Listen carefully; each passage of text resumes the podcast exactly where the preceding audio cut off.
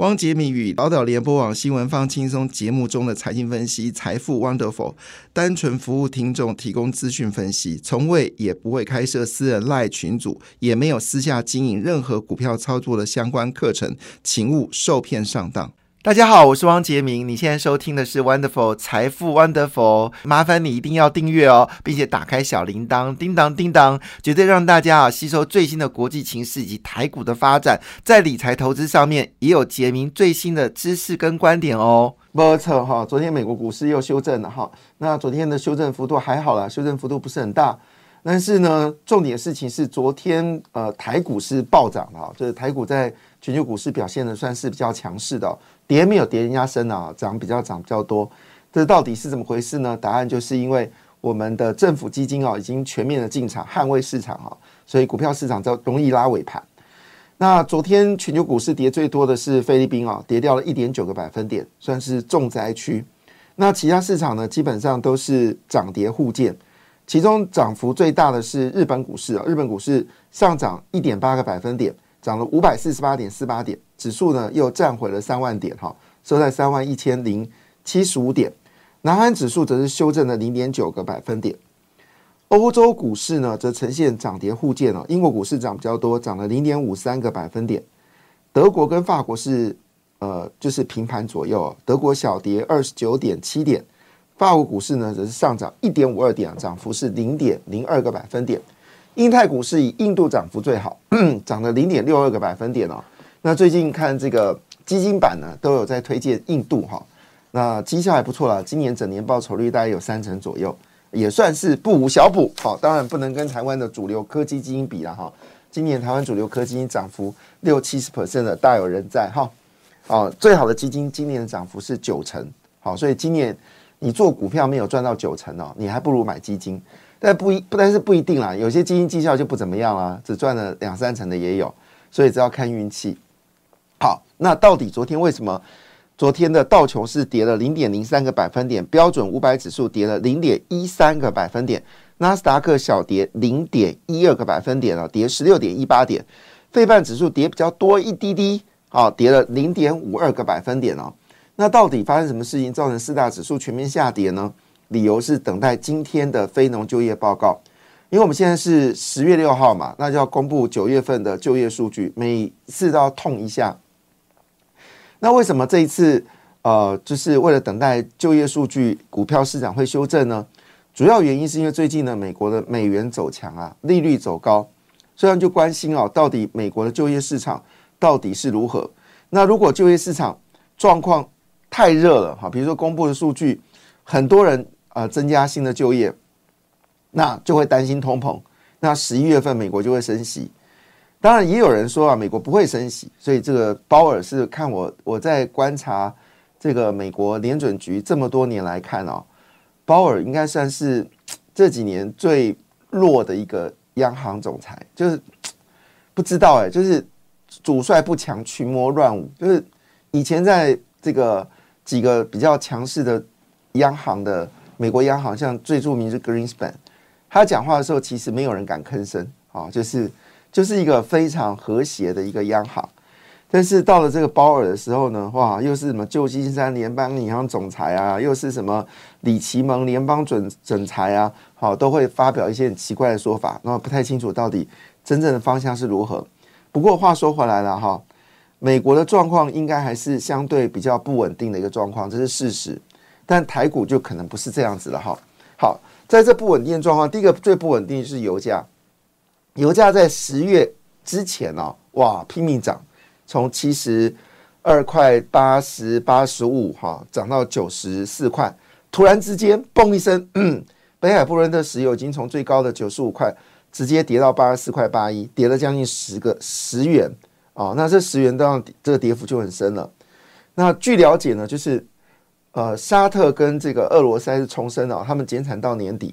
好，OPEC 还是要减产到年底，但是需求看起来好像并没有那么多，特别是美国，美国突然之间汽油需求没有那么多，诶，好，那当然可能不知道这个原因是什么。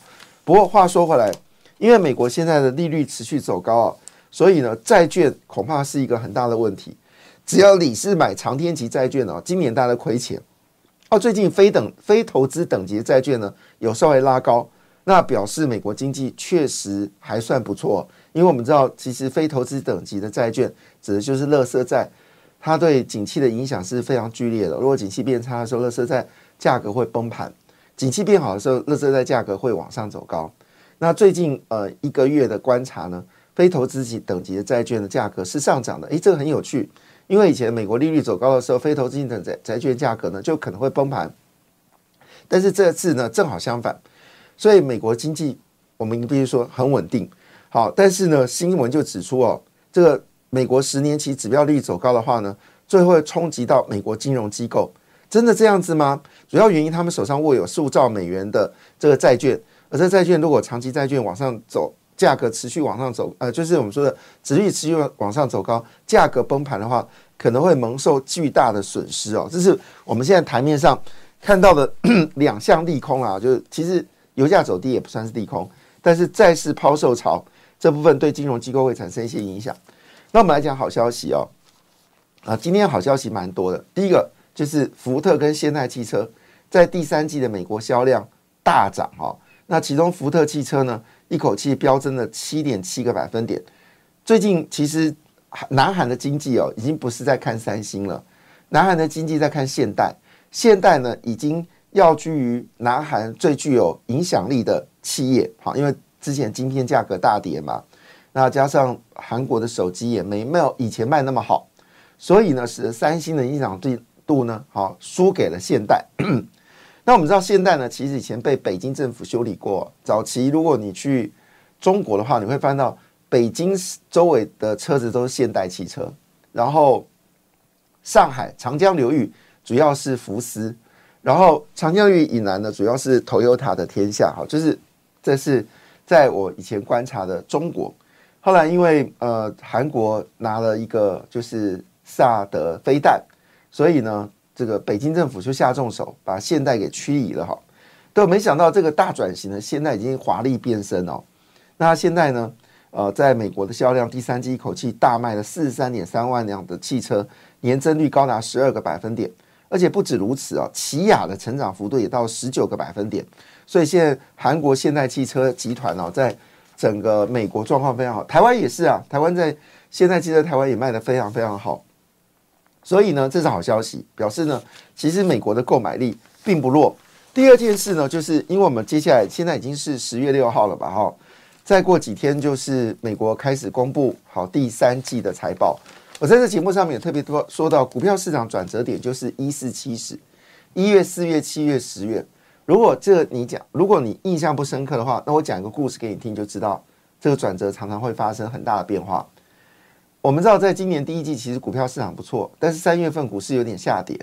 就四月份呢，辉达就公布了财报，超乎预期的好，然后加上这个突然之间 Chat GPT 横空出世，所以那时候 AI 股呢，在四月份到七月份的时候狂涨。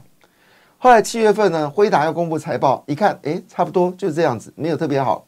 那整个 AI 股票呢，就跌了一季，好，跌到了就是九月，好，到跌跌到九月，十月呃跌到八月了，九月稍微有点止跌，好，但是也没有恢复，所以我们就看这个是一个很有趣的现象，就是那现在已经到十月，所以十月公布呃第三季的财报，那我们就要看一下财报呢，最主要就是股利获利的状况。那根据呃美国的新闻来看啊，美国股市多头在经历二零二三年最糟的一月九月之后，至少还有一项对后市乐观理由，就是第四季企业盈余呢将大幅的反弹。彭博资讯显示哦，标普五百大企业本季预估净利将比去年同期激增七点六个百分点，一扫去年第四季萎缩的阴霾。美国第三季财报热季从下周开始开锣，就是我们说的十月中开始公布第三季的财报。那么，根据彭博行业研究的预估，五百呃，美国前五百大的企业净利呢，只微减了零点三个百分点，但比第二季呢减少了五点七个百分点，已经有大幅的提升。但是它的盈率盈余率呢，则年增高达七点六个百分点。好，所以看起来不错。那其中哪些产业是最好的呢？答案是电讯跟公共事业，比去年至少成长五四十五个百分点。晶片制造跟媒体娱乐部分呢也有很好的一个成长，其中晶片制造业成长幅度竟然可以高达二十八个百分点，怎么没有发生在台湾？那娱乐业呢，成长六十个百分点，表示呢大家还喜欢消费。那在以前呢，美国人呃最近已经开始改变，他们开始不强调去买房子，他们强调的是要让生活变得更好。所以也就是说，原本的高通膨啊，一直压缩着美国企业的获利，但现在这个状况看起来已经改善了。好，所以从数据显示，呃，预估二零二四年的二零二三年的第四季。好，整个企业获利的净利成长会有七点六个百分点，明年第一季呢，则上看到九到十个百分点，所以企业获利呢，已经在二零二三年的第二季是最糟糕的状况呢，已经打了一个非常呃，就是明显的底部，而获利呢，已经进入到成长的范围，诶，这是一个好消息，表示股票市场坦白讲并没有悲观理由了。那唯一悲观理由是什么呢？就是美国十一月份哦。应该是会联邦政府应该是会关门哈，那这个民主党自己做的孽，好，那自己呢就要去承受。那我们都知道，因为麦卡锡是由极端右右派分子的共和党提出罢免，那现在被罢成功罢免完之后呢，那这位提案者呢，现在好像已经被共和党要驱逐出境啊，就是这个怎么可以搞出这么大的一个问题？但是问题是，民主党应该要投的是反对票。就他投了赞成票，所以民主党全部投罢免麦卡锡。那麦卡锡本来以为哦，他对民主党算蛮友善的，好，那民主党应该有一些中间派的人会支持麦卡锡，那罢免就不会过。但是没想到，而且他罢免不是要超过什么四分之三门槛，没有，他们只要呢就是谁赢，就是投下去的结果，哈，只要多一票罢免成功就罢免了，好，所以他的罢免门槛比较低。就民主党的傻不愣登的哈，以为是开什么，他们就说他们心情好像是去开 party，然后呢就投下了罢免票。这一投下去的时候，拜登糟了，拜登很紧张了，拜登紧张死了。为什么呢？因为麦卡锡至少支持美国联邦政府不关门。那现在拜登紧张，为什么紧张呢？因为接下来共和党一定会更强硬，所以呢，十一月份呢，美国肯定会关门。那这个一关门起来呢，有个人更紧张，乌克兰。因为呢，这个关门的原因呢，使原本要军援啊，军援乌克兰大概四十亿美金呢，现在无法拨款。好，那对于正在战争当中的乌克兰而言，他非常担心。那这时候呢，又被这个中时联合报系呢，又从中又这个从中又见缝插针，说啊，这个乌克兰将成为另外一个越南，美国将背弃乌克兰。那如果美国背弃乌克兰，那就大家说美国背弃台湾的道理是一样的。所以这种炒作的问题呢？原则上面就是来自于共民主党的一群啊众议员笨笨的，好就决定投下反对票，很开心啊，他投反对票很开心啊，觉得可以翻天覆地啊，就这翻天覆地的是民主党，所以拜登呢现在非常紧张，希望呢众议院能够支持拜登政府，十一月绝对不能关门，好，那还有很多的这个经费要支付，如果一关门这些钱都不能付，那影响就厂商厂商的情款，所以整个问题很复杂，好，那我觉得。民主这个东西呢，有时候想想是一群一群人呃作践自己。哈，就是民主有时候你选对人好，就是造福自己；那你选错人呢，就作践自己。好，这个我就不用指哪些县市了哈，这个大家也不用对号入座哈。但是可以确定一件事：南投人选的马文君，南投人不不知道浅见重不重要，但选了马文君，所以呢，他就尽他的穷荒之力呢挡。这个台湾的浅见啊，也有这种人。现在中时又开始要抹黑浅见，要把浅见抹黑成高端，我也觉得真的了不起。就是媒体就这样子，他为了达到他们呃对于中国的效忠，所以他们不会去在乎他们的手段，或者强调他们国民党做不到的，马马这个蔡英文做到，对于马英九来说，国民党来说是丢脸的。所以这个情况下呢，好，我们就继续看下去吧。啊，民主有时候是作践自己，这是呃，是是一个有趣的事情。好，当然大家会觉得我这样讲有点极端。呃，你要不要问一下新北市民啊？你要不要问一下新竹市民啊？不过新竹市民昨天因为放假，所以新竹市民又喜欢高鸿安了，真的是台湾宝。好，这些高级知识分子的台湾宝。好，回来我们到这个经济问题啊。那现在最关心的应该是在华为这个。华为这件事情，因为他们把这个手机做出来啊，而且这手机呢是准五 G 哦，这件事震撼了美国政团。那美国商务部都 Romando 就很丢脸啦，他就是在十月四号就表示哦，中国华为在晶片技术上取得突破的报道是让人感极感不安。那你不是跑去了中国吗？你不是说台湾有边缘政治的问题吗？好，这个 Romando 看起来蛮辛苦的哦。它也显示呢，商务部需要更多的方法来执行对中国的出口管制机器。Romando 在出席联邦参议员商务委员会的听证指出，我们需要不同的工具，需要额外的执法资源。所以换个角度来说，他们应该会尽他们最大的能耐来减少对于中国在科技业的一个一个发展。好，那同时间呢，因为台湾有四家厂商呢，就是帮助华为建厂。那经济部呢，已经决定要启动调查。好，那我也觉得这四家公司傻不愣登的哈。就不知道国际的氛围，你竟然替华为来设工厂啊？这个当然设工厂的状况，坦白讲还算好了。你只是设工厂，不是技术转移，所以经济部呃做启动调查，我是觉得当然你一定要做一个样子给美国看嘛。但是他们都是一些工厂废水、建筑内装、机电配管，那这个事情呢，其实是。非常低阶的厂务工作，并不是什么高端的晶片的设计或者高端晶片的发展。那所以经济部呢，啊做这个事情当然是要对美国效忠了，这个我可以理解。好，但是影响不是很剧烈。哈，这是提供大家做参考。最重要事情是台湾啊，台湾还是要思考问题，是因为我们最近传出来，我们有一些镭射技术，好，镭射晶片被转移到中国。好，那这已经不是一次了，好多次了。那这个事情到底怎么发展呢？这已经让顾立雄呢决定要针对台湾的关键技术呢要设技术清单。那这技术单是对的，早该做了。你要设技术清单。波测哈，咱们费费曼指数呢是下滑了零点五二个百分点。那各个指数里面来看的话呢，苹果是上涨的，苹果上涨零点七二个百分点，表现是在这。呃，五个主要的天王当中呢，表现是最好的哈。那其中呢，微软是上涨零点一三个百分点，那阿发贝呢则是下跌零点一三个百分点哦。那昨天跌比较多的竟然是可口可乐，可口可乐跌到四点八三个百分点。好，这无关痛痒，因为跟台股没关。好，大家比较在乎的应该是费半指数里面的成分股。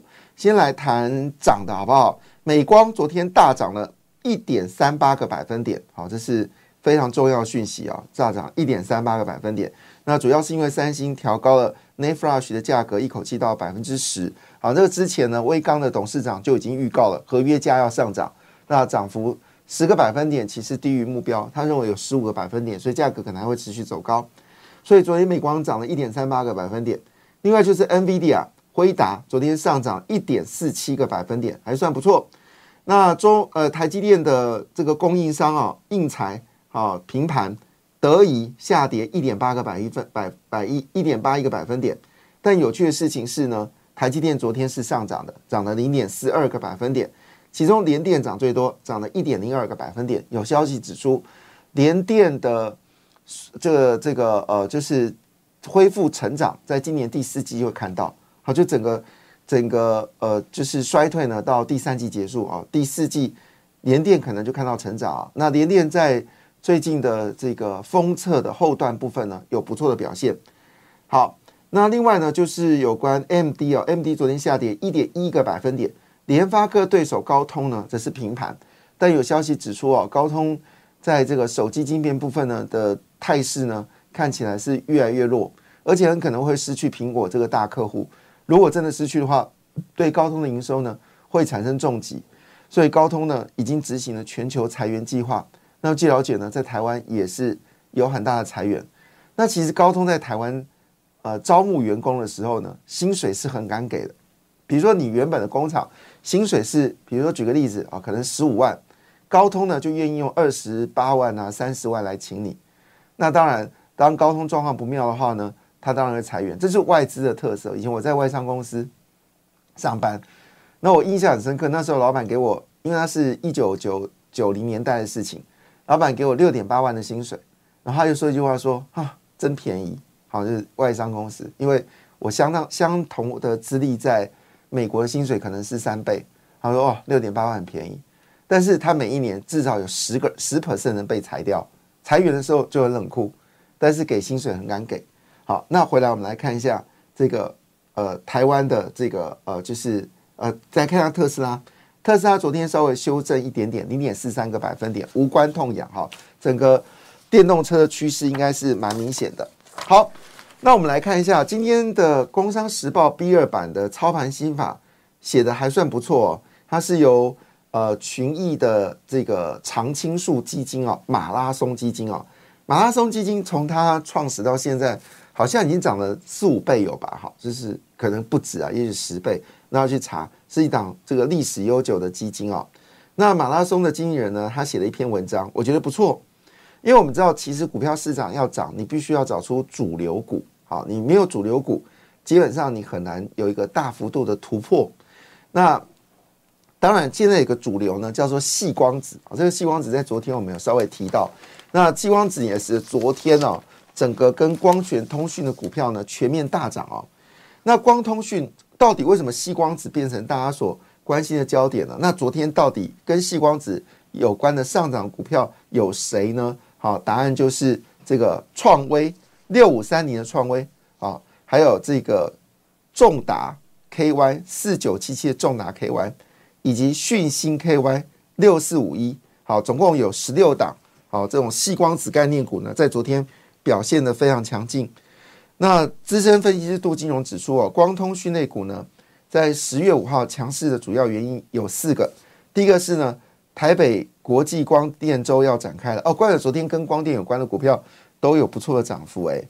好，那这次会展展出细光子跟化合半导体的新的产品。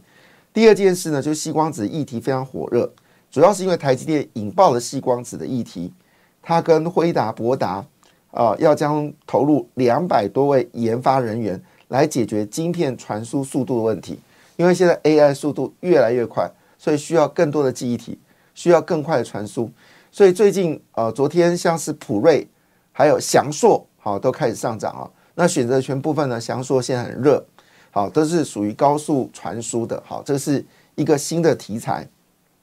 那第三件事，就是因为之前我们都重视 AI，没有注意到光光通讯。那最近呢，市场开始注意光通讯的股票。好，所以跟光有关的股票，好，只要有个光字，好就不错。所以昨天金相光就涨停板了，就是跟光有关的。好，那对于光通讯的，而且光通讯的股本呢，通常很小，它的它的股本呢都低于大概十亿到两百亿。所以要操作起来呢，比别人都更强。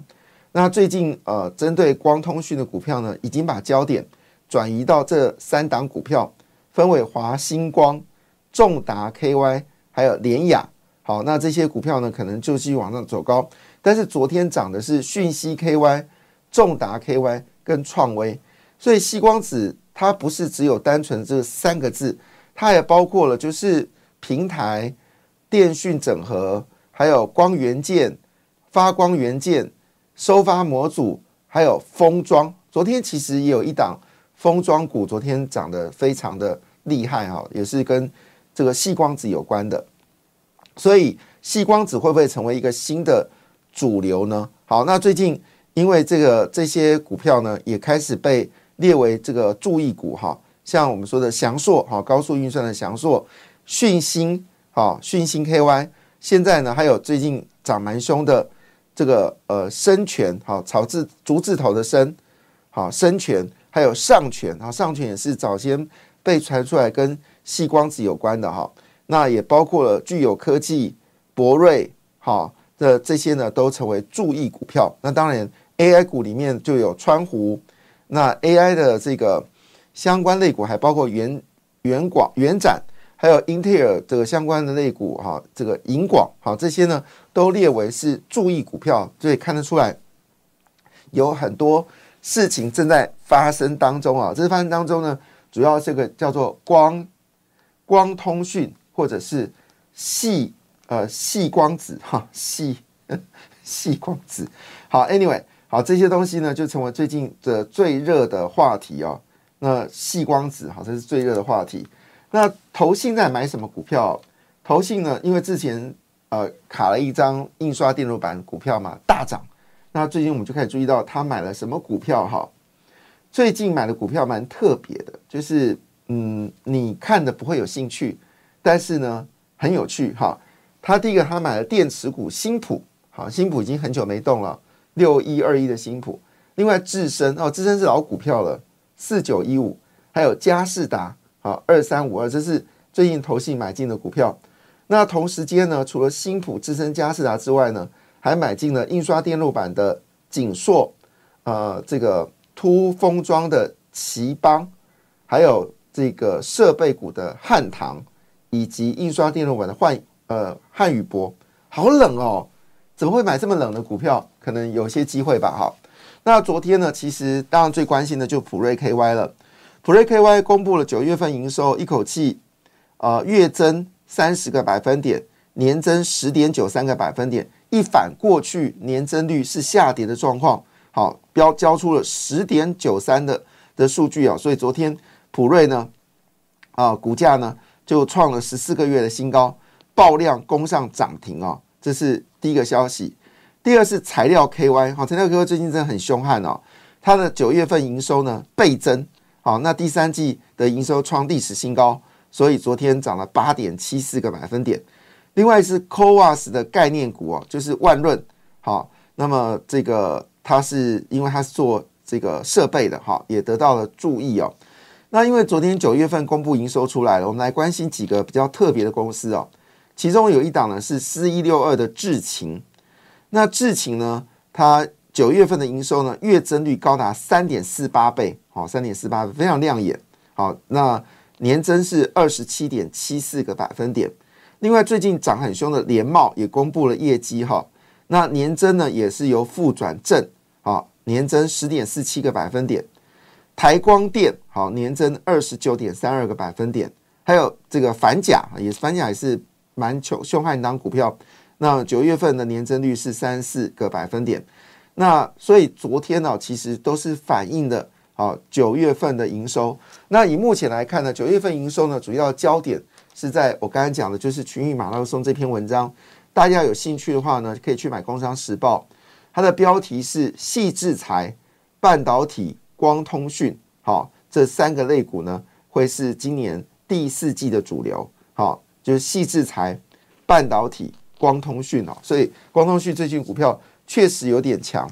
好。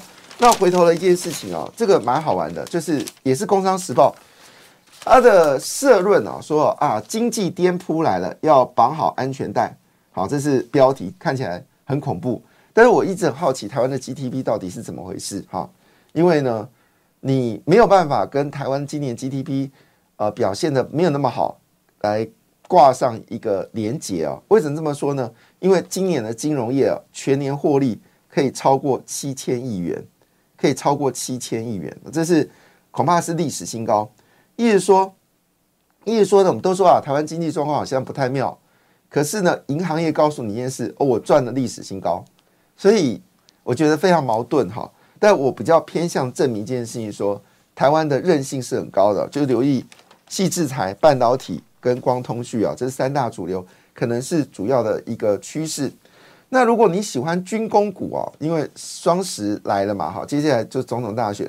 那蔡英文其实在任内当中啊，对三个产业是比较在意的哈。我想大家都知道啊，第一个就是绿能嘛，哈，这是蔡英文政府的主轴，因为二零二五非核家园，那提高绿能是非做不可。所以呢，最近呃，这个已经陆续公布营收了嘛，哈，那其中呢，涨最凶的就是华晨，哈，华晨。今年股价涨得很特别哦，那 EPS 呢只有二点八七元哈，那这上半年了哈，那中心店也涨得很凶啊，上半年 EPS 零点一二，深威能源也之前被炒得很凶嘛，上半年是赚了零点六一，那雅力呢上半年赚一点二八，可是他们股价都跟这个本已经是极高本益比了，那那就提供大家做参考了，好，好，另外就是生计部分呢。好，昨天呃，这个美食公布上半年的 EPS 高达九点四三哦，非常厉害。所以今年全年大概可以赚二十块，算是在整个生技股里面呢，真正有赚到钱的。那另外耀华药就不用说了，炒股票很厉害，获利很烂。好，上半年 EPS 是负的二点九八，所以真正好的公司应该是美食哦，这是可以稍微留意一下。这是在今天《工商时报》的标题啊，就是经济颠簸，然后绑好安全带，就金融业全年获利超过七千亿，非常矛盾哦。不过今天其实真正的消息还是关呃专注焦点，应该还是记忆体，就是威刚啊、实权啊、商城啊、金豪科、南亚科、华邦电哦，这是今天的主流。为什么这么说呢？因为之前威刚的董事长陈立白就已经预告，整个记忆体的价格要上涨。那现在呢，已经确定了，好，三星 n a f r a 芯片呢涨十个百分点。那第四季呢，DRAM 跟 n a f r a 合约价呢会涨十五个百分点，完全跟威刚的董事长陈立白说法是完全相同的。所以记忆体的股票呢，很可能有机会往上走高。那模组厂商的获利呢，会大幅的增加。所以股价呢有机会好这个大涨。那另外就是外资也说联电第四季落底，好，明年第一季呢整个产能利润就回到这个七成了，毛利率呢也可能有机会往上走高。那为什么会这么说呢？主要原因是因为整个库存修正已经差不多到结束了，所以供应链也开始有库存回补的一个需求。那明年机会呢就有这个需求会带动整个。它的产能利润率有机会到七成，那盈利呢也可能会增加。那联电是全球第二大的晶圆代工厂，近年来呢也对于库存修正呢也饱受其苦。但是呢，因为 AI、五 G 还有电动车以及网通的结构性的需求，有机会让联电在明年机会不错。另外呢，就是铜箔基板台光电，它也公布业绩了哦。这个台光电真的太传奇了，一月份的营收是二十八点零四亿。那到了这个九月营收呢，已经到了四三点三七亿元了。所以整个因为 AI 拉货期的关系呢，事实上整个呃铜箔基板的需求有大幅的增加。好，这就是我们看到整个总要的消息哦。那次要消息有什么东西呢？我觉得这个新闻蛮好玩的，就是政府不是打房吗？然后我们来看一下这个房地产的中介商啊，公布业绩了。看完之后真的是啊，真的是了不起。爱山林啊，成长五十九个百分点。海月成长五十一个百分点，所以保守投资人搞不好可以考虑买进房地产概念股。感谢你的收听，也祝福你投资顺利，荷包一定要给它满满哦！请订阅杰明的 Podcast 跟 YouTube 频道财富 Wonderful，感谢谢谢 Lola。